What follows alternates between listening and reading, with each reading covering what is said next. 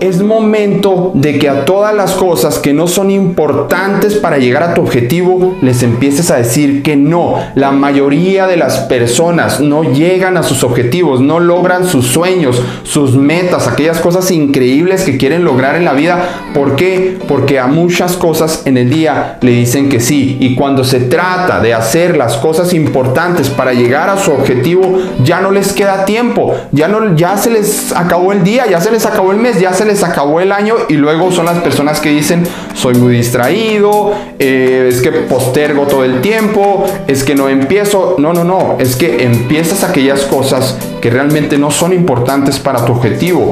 Te dedicas a hacer eh, actividades que no te van a llevar hacia tu sueño, ¿sí? Ejemplo, si tienes que disciplinarte y tienes que pagar el precio por no ir a la fiesta de no sé qué, por no ir al cine de tres veces al mes o por no a ver unas películas en la noche, eso es disciplina. Si tienes que decirle que no a todas esas cosas para que entonces sí tu sueño mismo te diga, sí, sí lo mereces, aquí estoy. Recuerda que generalmente aquello que tú quieres ya está creado, ya existe en este mundo, ya existe en este planeta. Nada más está esperando que tú recorras el camino para llegar hacia ahí, que lo merezcas. ¿Por qué funciona así el universo? No lo sé. Te pone pruebas, te pone trabas, te pone todo tipo de cosas para ver si realmente lo mereces, a ver si realmente tienes hambre, a ver si realmente quieres ir por eso o si no, déjame decirte que va a ser para otra persona. Julio Islas, gracias.